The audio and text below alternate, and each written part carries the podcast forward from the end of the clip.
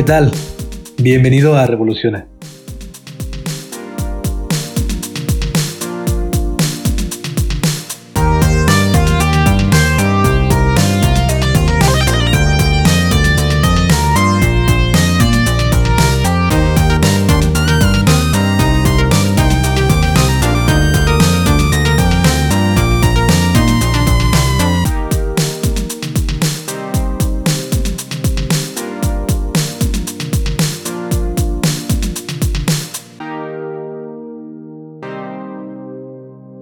Hola, ¿qué tal? Bienvenidos a este podcast titulado Revoluciona. Gracias nuevamente por acompañarme de este lado en un episodio más. Y el día de hoy estaremos platicando acerca de un tema controversial. Realmente el episodio del podcast se titula Mundo al revés. Y voy a estar detallando un poco más adelante por qué lo titulé de esta forma. Pero este episodio nace a partir de las manifestaciones que esta semana tuvieron lugar aquí en mi país, México, eh, a favor de un aborto legal, seguro y encima gratuito.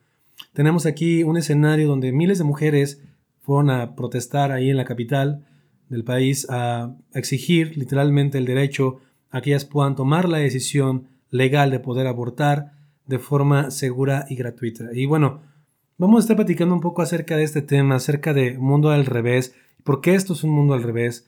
Y bueno, antes de todo, te invitaría a que te pusieras cómodo, que tomaras tu bebida favorita, un té un café, lo que te guste y vamos a comenzar. Y bueno, mundo al revés. ¿Por qué se llama mundo al revés? Quiero decirte que esto no es para nada algo nuevo. De hecho, este tema, así como muchos otros que estamos viviendo hoy siglo XXI, eh, se han estado dando a lo largo de bastantes años ya. Te hablo de 20, 30, inclusive 50 años, donde de diferentes formas bastantes personas han salido a manifestar un supuesto derecho constitucional de hacer diferentes prácticas o diferentes cosas, ¿no? Y como te decía, aquí en mi país esta semana tuvimos esta situación del aborto. Antes de todo, no preparé como tal un guion, quiero decirte esto de entrada. No tengo un guion como normalmente lo hago cuando hago un podcast o cuando hago un episodio nuevo. Te voy a hablar desde mi perspectiva objetiva como cristiano. También no quisiera que se confundiera mi opinión con una perspectiva meramente religiosa y desde mi corazón también. Quiero abrirte un poco mi corazón respecto a lo que yo pienso de estos temas que sin duda son muy controvertidos. Y bueno, como te decía, esto no es algo nuevo. De hecho, eh, el profeta Isaías en aquellos tiempos, estoy hablando de hace 2700 años aproximadamente, confrontó justamente al pueblo de Israel. Y él usó unas palabras interesantes para expresar justamente lo que sucedía en ese momento. Y él les dijo, qué aflicción para los que dicen que lo malo es bueno y lo bueno es malo que la oscuridad es luz y la luz es oscuridad, que lo amargo es dulce y lo dulce es amargo. Y esta advertencia, esta declaración que hizo el profeta en su momento, iba muy relacionada porque el pueblo de Israel en aquellos años también tenía un concepto, o tenía, mejor dicho, diferentes conceptos que realmente eran contrarios a, primero, el uso de la razón y segundo, a lo que Dios les había mandado como lo que era adecuado y correcto.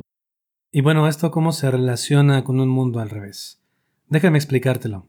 Fíjate que algo que me llama mucho la atención de las escrituras es su precisión para poder describir las características y las condiciones del corazón, hablando internamente del corazón, como lo que entendemos por deseos, anhelos, pensamientos, voluntades. Y Pablo en su momento le advirtió a su discípulo Timoteo que este tipo de cosas iban a pasar. Pablo le comentó a Timoteo en su segunda carta que era bueno que supiera que en los últimos días habría tiempos muy difíciles, pues la gente solamente tendrá amor por sí misma y por su dinero. Serían fanfarrones y orgullosos, se burlarían de Dios, serían desobedientes a sus padres y mal agradecidos. No considerarían nada sagrado, no amarían ni perdonarían, calumniarían a otros y no tendrían control propio, serían crueles y odiarían lo que es bueno, traicionarían inclusive a sus propios amigos, serían imprudentes, se llenarían de soberbia y amarían el placer en lugar de amar a Dios. Que tendrían estas personas una supuesta apariencia de piedad, pero con sus actos negarían la eficacia de ella. Ten cuidado con este tipo de pensamientos, Timoteo, porque llegará el punto donde todas estas características serán propias de las personas del siglo en el que se vivirá. Y te tengo una noticia. Esas palabras son exactamente las mismas que están sucediendo el día de hoy. ¿Por qué mundo al revés? Porque justamente vivimos en una época donde la gente solamente tiene amor por sí misma y por su dinero. Vivimos en una época globalizada donde la gente cada vez busca tener más, donde la gente cada vez busca compartir menos. Vivimos en una época donde nos encanta ser fanfarrones y orgullosos, donde importa más cómo nos vean las personas que lo que es correcto, donde nos interesa más la opinión de los demás que lo que es adecuado, donde nos interesa estar dentro del molde de ciertas personas o cumplir con el estereotipo de ciertas personas y justamente haciendo eso preferimos negar lo que es correcto. Nos burlaríamos de Dios. Personas que son desobedientes a sus padres y mal agradecidas. ¿Cuántas familias el día de hoy no conoces que están en esta situación? Creo que esto no es nuevo. Vivimos en un mundo que constantemente está atacado, está siendo adoctrinado, donde nada se considera sagrado, donde no hay amor, donde no se perdonan, donde hay envidias, donde hay egoísmo. Y como te dije, esto no es nuevo, realmente no es algo que, que, sea exclusivo del siglo XXI. Lo que quiero decir con esto es que vivimos en una época donde todo este tipo de situaciones se ven de forma exponencial, se ven como nunca se habían visto. Estamos llegando al punto donde las personas no tienen control propio, donde las personas matan por el simple hecho de que alguien se les atraviesa en la calle, donde si no tengo lo que yo quiero voy a hacer lo que sea para obtenerlo. Eso implica pasar sobre de ti si es necesario. Personas que son crueles y que odian lo que es bueno, Personas que llegan al punto de traicionar a sus amigos, traicionar a la familia, ser imprudentes, personas llenas de soberbia que aman sin duda el placer en lugar de amar a Dios, que tienen una supuesta apariencia de hacer las cosas adecuadas, de hacer las cosas correctas, pero con sus acciones niegan la eficacia de ella. Estamos viviendo en un mundo al revés completamente, donde lo bueno es malo y lo malo es bueno. ¿Y por qué esto tiene una relación con el aborto? ¿Por qué te dije que el aborto iba a ser un tema principal de discusión el día de hoy? Bueno, es muy sencillo. Porque el aborto tiene este eslogan que dice que lo que hay en el vientre no es vida. Un eslogan que predica libertad, pero que no es más que egoísmo. Y tenemos derecho a decidir arbitrariamente sobre lo que está en el vientre. Y quiero argumentar de una manera muy rápida y muy sencilla algunos puntos específicos para considerar que el aborto eh, pues no es como nos lo están pintando, ¿verdad? La ciencia afirma que desde el momento de la concepción hay vida humana. ¿Cuál es el argumento científico para esto? Es muy simple. Desde la concepción, el embrión que se está formando en el vientre de la madre ya cuenta con una carga genética propia. En otras palabras, ya cuenta con un ADN completamente diferente al de la madre o el padre. Por lo que evidentemente, al tener una carga genética única, el embrión es considerado un ser independiente, un ser independiente de la madre o el padre, por lo que abortarlo sería equivalente a asesinarlo, a ese ser que ya se está desarrollando en el vientre de forma única. Y con única me refiero a que es un ser que ya tiene una carga genética propia. En la semana estaba escuchando unas palabras de John MacArthur y él decía que un asesino puede ser procesado por matar al bebé en el vientre de su madre de acuerdo a la ley. Si un asesino matara a una mujer embarazada, tendría el cargo de doble asesinato u homicidio. Poniendo una situación hipotética, imagina que una persona en un supermercado asalta a una, una mujer y lamentablemente como resultado del asalto la mujer muere, pero esa mujer estaba embarazada. Cuando ese ladrón tenga que comparecer ante la justicia, será juzgado no nada más por la muerte culposa e intencional de la madre, sino también por lo que se estaba gestando en su vientre. Esto de acuerdo a la ley. Es irónico que una madre que decida terminar con la vida de su hijo de forma arbitraria no puede ser procesada por asesinar a ese niño dentro del vientre. Qué interesante, ¿no? Tenemos aquí una situación donde hipotéticamente planteamos algo que podría suceder y legalmente no tenemos ninguna forma de poder ahora en estos días responsabilizar a la madre por una decisión como esta. Ahora, uno de los argumentos más fuertes a favor del aborto es porque miles de mujeres mueren a causa de abortos clandestinos. Y en teoría o, en resumen, la declaración es, es que la única forma de acabar con la muerte de mujeres inocentes por practicarse abortos clandestinos es legalizándolo. Hmm. Tendríamos que pensar específicamente en esas palabras. Pero quiero ponértelo de esta forma. Esto es como proponer que las drogas se legalizaran. Sabemos que actualmente hay una situación de cárteles donde la gente muere por estar distribuyendo, por estar vendiendo este producto que es ilegal y hay gente que hoy no se atreve a probar la marihuana porque está prohibida y pensamos que la solución es hay que hacerla legal para que esto termine, pero no vemos el otro lado de la moneda.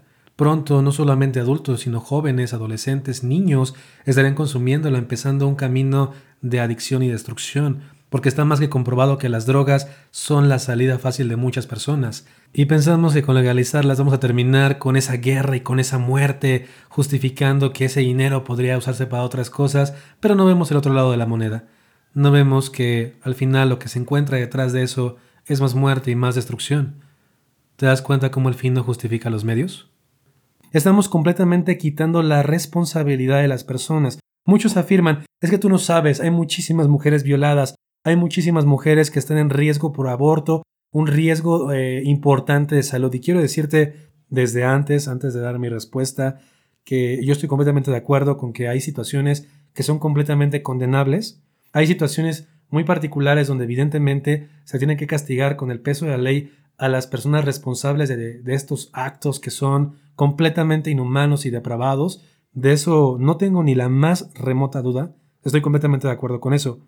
Pero ¿sabías que en las estadísticas menos del 1% caen dentro de este rubro? Si nos quisiéramos poner muy estrictos con las cifras, fuentes como The Goodmaker Institute, que es básicamente un líder en investigación y salud reproductiva y derechos en Estados Unidos, señala que la gran mayoría de los abortos son el resultado de embarazos no planeados. A nivel global, el 56% de los embarazos no planeados terminan en abortos inducidos. A nivel regional, esto es en América, esta proporción varía desde 36% en América del Norte al 70% en Europa. Y es aquí cuando todos señalan a que el aborto es al parecer un privilegio de primer mundo, pero de acuerdo a las cifras y a las razones, es más bien un capricho de primer mundo. Otra investigación de este mismo instituto señala que las principales razones que las mujeres reportan que contribuyen a la decisión de abortar entre el 2004 y 2010 son que un bebé podría cambiar dramáticamente su vida, que puede interferir con su educación, que interfiere con su trabajo, empleo o carrera, que ya tienen otros hijos los cuales dependen de ella, que no puede tener un bebé económicamente en ese momento, que está desempleada, que no puede dejar el trabajo para atender al bebé, que el esposo o pareja también está desempleada, que no está segura acerca de su relación, que la relación matrimonial puede quebrarse de una manera muy próxima, que no quiere que sepan que tuvo una relación sexual y que quedó embarazada, que puede tener problemas físicos de salud. Y dentro de las razones mínimas se encuentran que los padres quieren que tenga un aborto, no quieren los padres que tenga un hijo, que fue víctima de violación, esto es el mínimo porcentaje, o que el hijo es el resultado de un incesto, es decir, de una relación sexual con algún familiar. Realmente estas últimas razones que di, estas últimas tres, cuatro razones, abarcan menos del 1% de lo que las mujeres mismas han expresado como razones que las han llevado a abortar. Y vemos el medio del asunto el tema no es como muchas veces nos lo quieren pintar. Y ojo, otra vez, no estoy minimizando la situación, no quiero que se malinterprete mi comentario. No estoy minimizando en absoluto uno de los casos que acabamos de mencionar como la violación, para nada. Sin embargo, es importante señalar que la solución no es abortar. Abortando no vamos a tener menos violadores en la calle. Abortando no vamos a mejorar la situación sexual en el mundo, en el país. No vamos a arreglar la promiscuidad. El tema aquí es que tenemos que mirar hacia otras formas de poder hacer las cosas de una mejor manera. Evidentemente, desde la perspectiva cristiana hay una mejor manera. Siempre hay un mejor camino. El punto aquí es que se busca justificar al otro 99% que no está dentro de este rubro con un 1%. En lugar de ver o buscar alternativas, queremos legalizar algo que se está basando en un 99% en actos que no comprometen la vida de la mujer en este caso, o que no son el resultado de una violación. Eso es importante saberlo. Otro punto es, debemos permitir a la mujer decidir sobre su propio cuerpo. Ella tiene el derecho. Bueno, quiero decirte que no estoy diciendo que, que nadie tiene derecho a decidir sobre su cuerpo, pero aquí el detalle es que si este ser que se está gestando en el vientre ya tiene una carga genética independiente, como lo acabamos de decir y como la ciencia lo dice, entonces no está decidiendo sobre su propio cuerpo. ¿Qué pasaría si ese ser que se está gestando en el vientre es mujer? ¿También dirías lo mismo? Hay que, hay que matarlo, hay que, hay que abortarlo. ¿Dirías lo mismo si fuera mujer? ¿Dónde estaría el derecho de esa mujer que aún no tiene la facultad de poderse expresar? Y otro argumento favorito para esto es que los opositores de estas leyes son retrógradas, los mismos que se oponen a educación sexual, métodos anticonceptivos, eh, que tenemos un nivel de oscurantismo del siglo XV o XVI. bueno, como decía, estos argumentos que estoy dando ni siquiera tienen que ver con un concepto religioso y te puedo asegurar algo. Lo que te estoy diciendo desde la perspectiva científica no tiene nada de retrógrada, eso es un consenso científico, eso en la generalidad de la comunidad científica lo puedes ver. Eso no es algo que yo diga, ¿sabes? Es algo que es general para todos. ¿Te das cuenta cómo vivimos en un mundo al revés?